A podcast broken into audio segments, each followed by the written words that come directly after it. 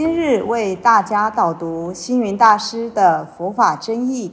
本套书有三册：第一册《佛法义理》，第二册《佛学思想》，第三册《佛教常识、佛门形式》，总共三百多个主题。大师以各种譬喻言说、引经据典，将佛教的教理、仪制、名相、应用等，直唱佛陀教法慈悲、智慧、平等的精神。此即是给人欢喜、信心的人间佛教。各位佛光人，各位护法居士，大家吉祥。今天的主题是施受。平等，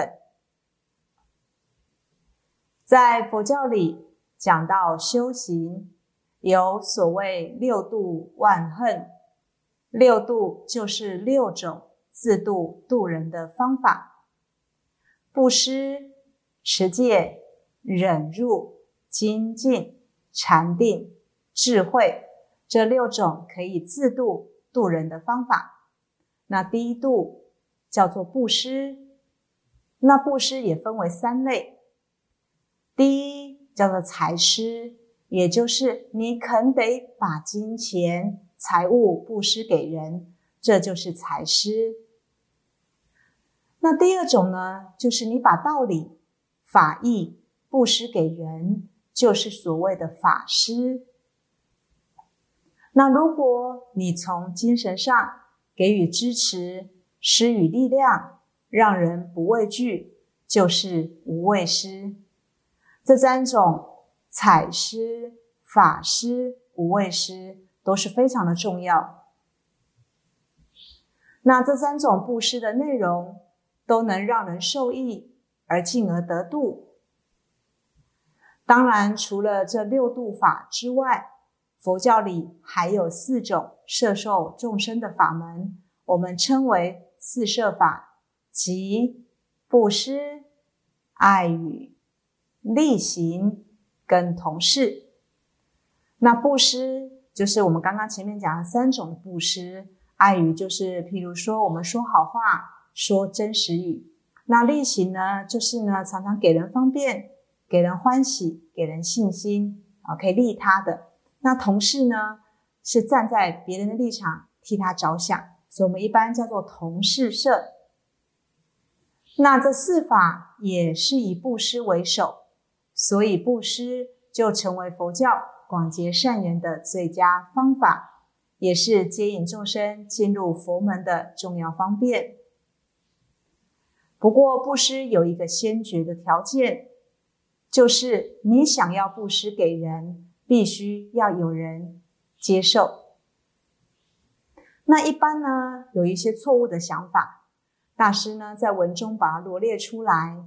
譬如说，很多人都以为布施的人很重要，接受的人很渺小，或者是因为我是能布施的，你是接受我利益的。那也有人认为，我布施的人有办法，你接受布施的人没有办法。这其实都是错误的想法。那又再例如，有人都认为我能布施，我就是老大，你接受我布施，就应该对我感恩。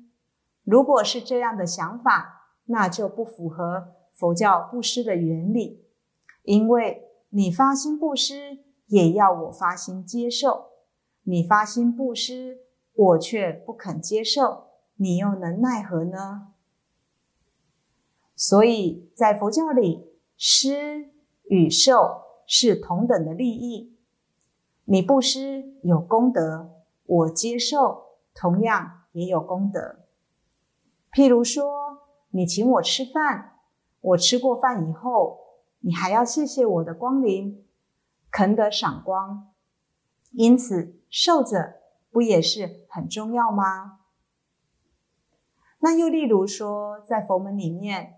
斋主打斋供僧，供养僧众，珍修美味之外，斋主呢还要拜斋，在大斋堂里面礼拜，感谢所有的僧众能够给我有供养的机会，也感谢大家的光临，让自己有机会能供养。那这就说明了布施跟受者之间是没有分别的。所以佛教里的布施是施者、受者等无差别，相互尊重，没有彼此不分人我的。就如同《金刚经》里面讲布施，要能够三轮体空，也就是不能对施者、受者、施物、三者升起分别跟执着。布施者不能有我执。不可以认为我就是那个能布施的人，所以我很了不起。所以第一个不能太执着，这叫第一空，不执着我是一个能布施的人。第二个也不可以觉得你就是受我恩惠、受我布施的人所以不执着对象。第三个更不可执着自己布施了什么物品，价值如何。哦，所以呢，布施出去之后还念念不忘。那三轮体空就是这三者：施者、受者跟物品，我都不执着。那如果执着了，就成了世间法，是不合佛法的。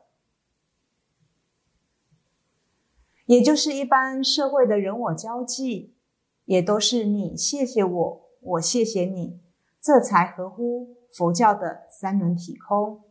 所以，施者、受者所施的物品，一切平等，相互都有关系。举例，在二零零八年四川的汶川大地震的时候，我曾经代表佛光山前往捐献两所学校、两所医院、七十二部医护车及其他物品等等。那当地的民众对我这样子的布施。很感谢，希望我讲讲话，我就在千人大众面前讲。各位四川的同胞们，我今天来到这里，不是来做施舍的，我是来报恩的。为什么？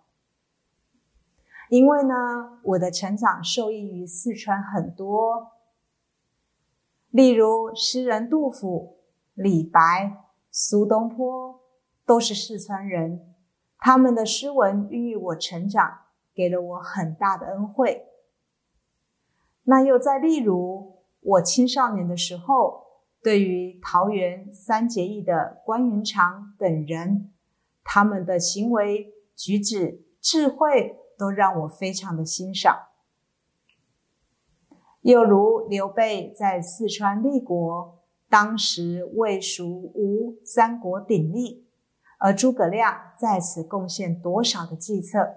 三国时期精彩的空城计、连环计、美人计，让青少年的我真是废寝忘食的阅读这许多历史的书籍，也让我受用无穷啊！而在那个时候，没有报纸可看，也没有电视可看，只有这许多与四川有关的才子书。陪我度过青少年时期，所以仔细算来，我的人生，四川人对于我的恩惠，可说奇大无比呀。因此，现在四川人受灾难了，我是来报恩的，并不是来救灾的。我如果是来救灾，就有我大你小，我有你无这许多的分别。那就便不符合佛法的意涵了。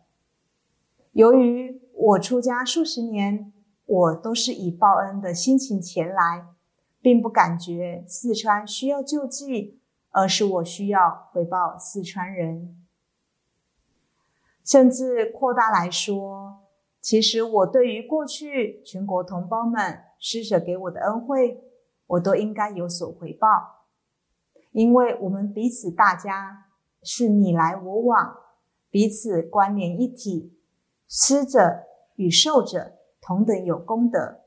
我常常是这样子的想法，所以就如同佛门中的修行，是无我相、无人相、无众生相、无受者相，就是因为无当中，我才能够受益良多，所以能够做到布施无相、度生无我、平等对待一切众生，这才合乎佛法。